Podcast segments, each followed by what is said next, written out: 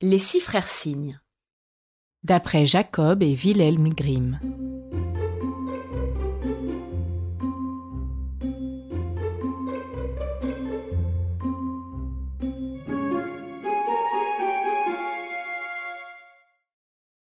Un jour, un roi chassait dans une grande forêt, et il y mettait tant de cœur que personne parmi ses gens n'arrivait à le suivre. Quand le soir arriva, il s'arrêta et regarda autour de lui. Il s'aperçut qu'il avait perdu son chemin.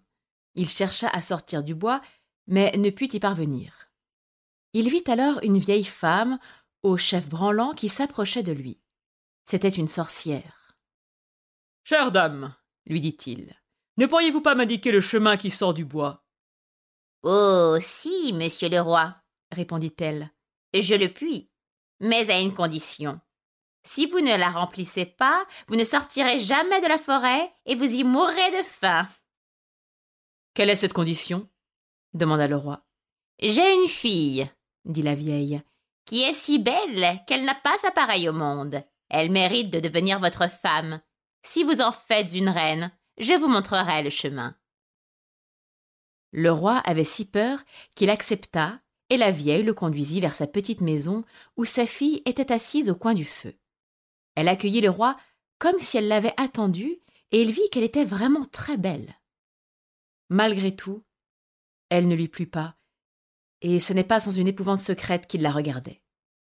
Après avoir fait monter la jeune fille auprès de lui sur son cheval, la vieille lui indiqua le chemin, et le roi parvint à son palais où les noces furent célébrées. Le roi avait déjà été marié, et il avait eu de sa première femme sept enfants, six garçons et une fille, qu'il aimait plus que tout au monde. Comme il craignait que leur belle-mère ne les traitât pas bien, il les conduisit dans un château isolé situé au milieu d'une forêt.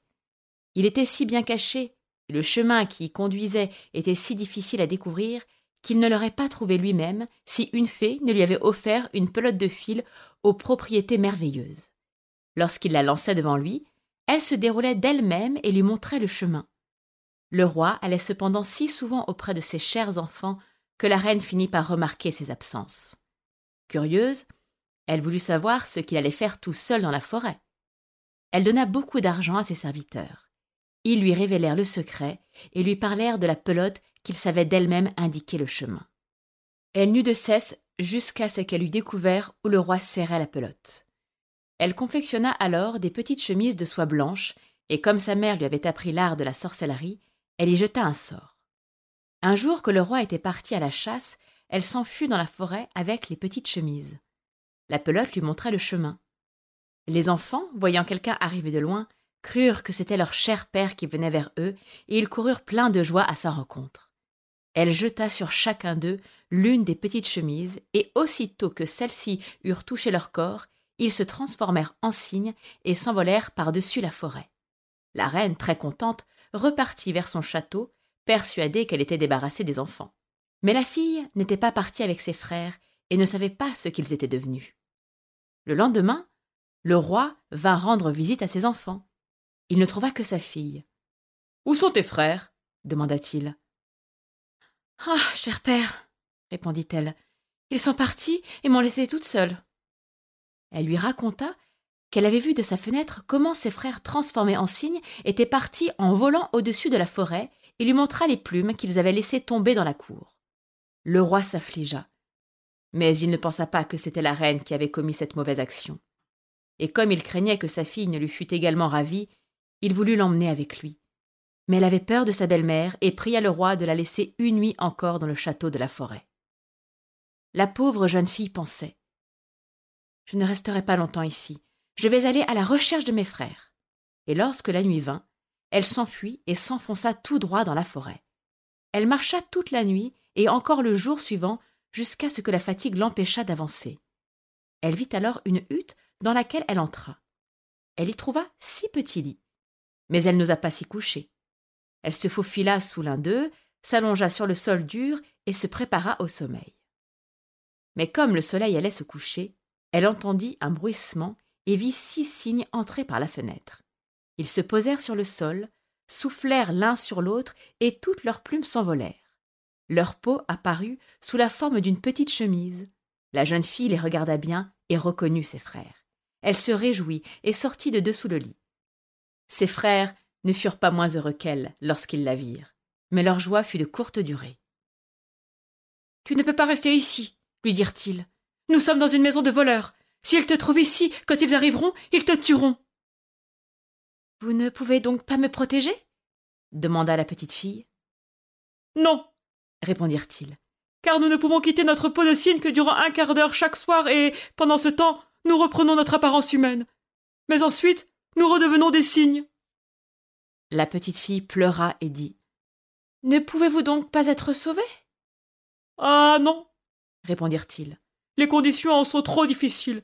Il faudrait que pendant six ans tu ne parles ni ne ris et que pendant ce temps tu nous confectionnes six petites chemises faites de fleurs. Si un seul mot sortait de ta bouche, toute ta peine aurait été inutile. Et comme ses frères disaient cela, le quart d'heure s'était écoulé, et redevenu cygne, ils s'en allèrent par la fenêtre. La jeune fille résolut cependant de sauver ses frères, même si cela devait lui coûter la vie.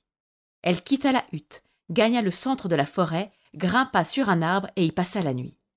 Le lendemain, elle rassembla des fleurs et commença à coudre.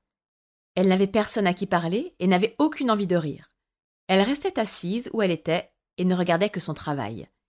Il en était ainsi depuis longtemps déjà, lorsqu'il advint que le roi du pays chassa dans la forêt et que ses gens s'approchèrent de l'arbre sur lequel elle se tenait.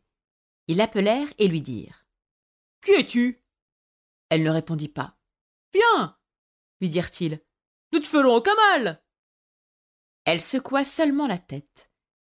Comme il continuait à la presser de questions, elle leur lança son collier d'or, espérant les satisfaire. Mais il n'en démordait pas. Elle leur lança alors sa ceinture, mais cela ne leur suffisait pas non plus. Puis sa jarretière, et petit à petit, tout ce qu'elle avait sur elle et dont elle pouvait se passer, si bien qu'il ne lui restait que sa petite chemise. Mais les chasseurs ne s'en contentèrent pas. Ils grimpèrent sur l'arbre, se saisirent d'elle et la conduisirent au roi. Le roi demanda Qui es-tu? Que fais-tu sur cet arbre? Elle ne répondit pas. Il lui posa des questions dans toutes les langues qu'il connaissait, mais elle resta muette comme une carpe. Comme elle était très belle, le roi en fut ému, et il s'éprit d'un grand amour pour elle. Il l'enveloppa de son manteau, la mit devant lui, sur son cheval, et l'emmena dans son château. Il lui fit donner de riches vêtements, et elle resplendissait de beauté comme un soleil. Mais il était impossible de lui arracher une parole. À table, il la plaça à ses côtés, et sa modestie comme sa réserve lui plurent si fort qu'il dit Je veux l'épouser, elle, et personne d'autre au monde. Au bout de quelques jours, il se maria avec elle. Mais le roi avait une mère méchante, à laquelle ce mariage ne plaisait pas. Elle disait du mal de la jeune reine. Qui sait d'où vient cette folle? disait-elle. Elle ne sait pas parler et ne vaut rien pour un roi. Au bout d'un an, quand la reine eut un premier enfant, la vieille le lui enleva, et pendant qu'elle dormait, elle lui barbouillait les lèvres de sang. Puis elle se rendit auprès du roi et accusa sa femme d'être une mangeuse d'hommes. Le roi ne voulut pas la croire et n'acceptait pas qu'on lui fît du mal. Elle, cependant, restait là, cousant ses chemises et ne prêtant attention à rien d'autre. Lorsqu'elle eut son second enfant, un beau garçon, la méchante belle-mère recommença, mais le roi n'arrivait pas à la croire. Il dit Elle est trop pieuse et trop bonne pour faire pareille chose. Si elle n'était pas muette et pouvait se défendre, son innocence éclaterait. Mais lorsque la vieille lui enleva une troisième fois son enfant nouveau-né et accusa la reine qui ne disait pas un mot pour sa défense, le roi ne put rien faire d'autre que de la traduire en justice, et elle fut condamnée à être brûlée vive. Quand vint le jour où le verdict devait être exécuté, c'était également le dernier des six années au cours desquelles elle n'avait le droit ni de parler, ni de rire, et où elle pourrait libérer ses frères chéris du mauvais sort. Les six chemises étaient achevées. Il ne manquait que la manche gauche de la sixième. Quand on la conduisit à la mort, elle plaça les six chemises sur son bras, et quand elle fut en haut du bûcher, au moment où le feu allait être allumé, elle regarda autour d'elle et vit que les six cygnes arrivaient en volant. Elle comprit que leur délivrance approchait et son cœur se remplit de joie.